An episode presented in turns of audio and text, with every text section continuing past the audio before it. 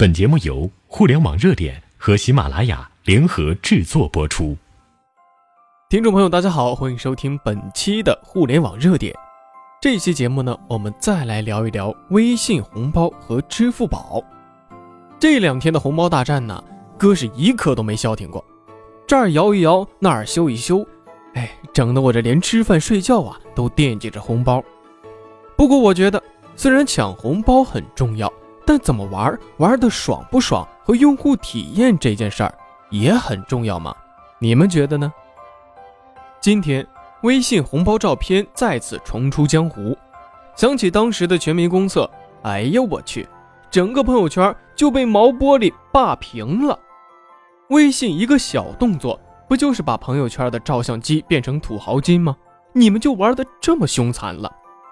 今天一人一次的限额。更让咱不惜把多年的私藏照都翻出来了。当初公测的时候呢，貌似让一些微信的产品经理听到用户体验很差的声音，让那些不想玩又不想发包的人，比如说我妈妈，让他们情何以堪呢？于是呢，短短两周的时间，他们又吭哧吭哧倒腾出一套红包照片新玩法。嘿，我还以为他们留了一手呢。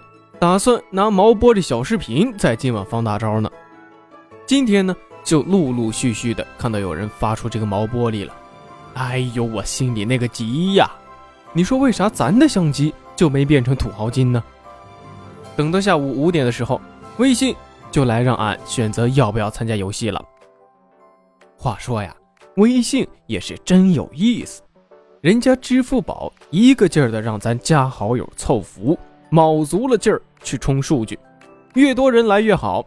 你倒好，还玩不玩随你。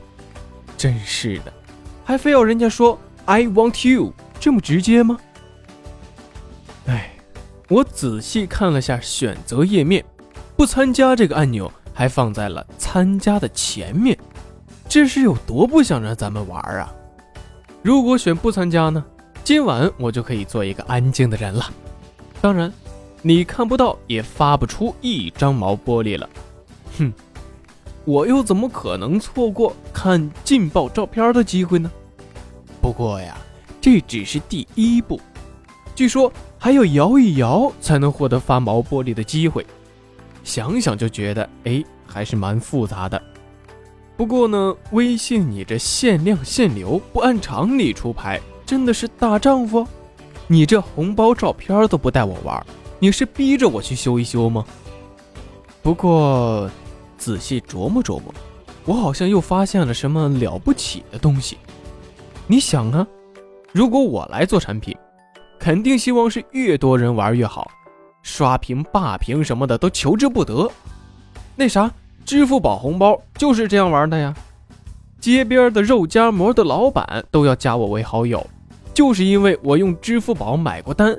还用繁体拼音加英文的求福，像骚扰短信一样的刷屏啊！哎，真是猴年看你老孙七十二变呢！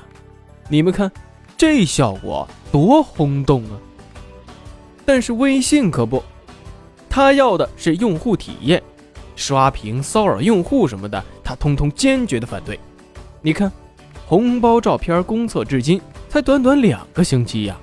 从全民参与到限量，这个策略调整不可说不重大吧？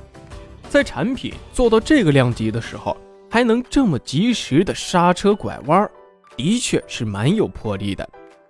前阵子呢，张小龙的饭否被人扒了出来，我翻了一遍，我觉得，哎呀我去，这哥们儿对产品的用户体验那简直到了执着的地步了。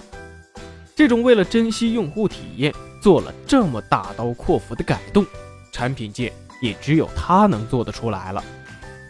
据说公测的时候，爆炸式的效果让微信的产品都大吃一惊，压根儿没想到会这么火呀！我不自觉的就脑补了产品开会的场景，有人随口一说，产品火爆也不是第一次见了，咱要不要来点新招，学下雷军玩饥饿营销啊？结果老板一拍板就说了：“好，就这么干。”于是呢，红包照片就变成了稀缺货，限量限次呢。人人都缺，就让人人都想有了。哼，支付宝的那张万人期待的敬业福，玩的不也是这招吗？之前玩的好好的，突然不让你玩了，谁都不乐意呀，都是抢着继续玩啊。这样的吊胃口啊，让你欲罢不能。我不得不说，微信对人性的洞察还是挺深入的。更加重要的是，你们这些人类呀，机会多的时候往往不懂得珍惜，总是要在失去的时候呢才追悔莫及。这次的红包照片限量啊，每人只有一次机会，也就是让你们大家都好好珍惜机会吧。我今天发出的照片呢，也是思前想后。用所有的 P 图软件都那么处理了一遍才肯发出去的，毕竟过了这个村就没这个店了。这也难怪今天看到的朋友圈照片的质量都这么高，原来呀就是因为机会有限。不得不说，微信还是挺机智的。其实呢，红包照片公测的时候，我就觉得不对劲了。这发照片和摇一摇路径搞得这么远，让我怎么玩啊？这下好了。红包照片的发布资格要通过摇一摇来获得，两个红包的路径打通，不再割裂了。我再也不用左手摇一摇，右手发毛玻璃了。这说起来，今年的红包大战可谓是群狼争霸，连高德地图都要抢着给我发红包了，也是蛮拼的。哎，自从去年微信和春晚摇一摇火了之后，各家看到好处都纷纷的一拥而上了。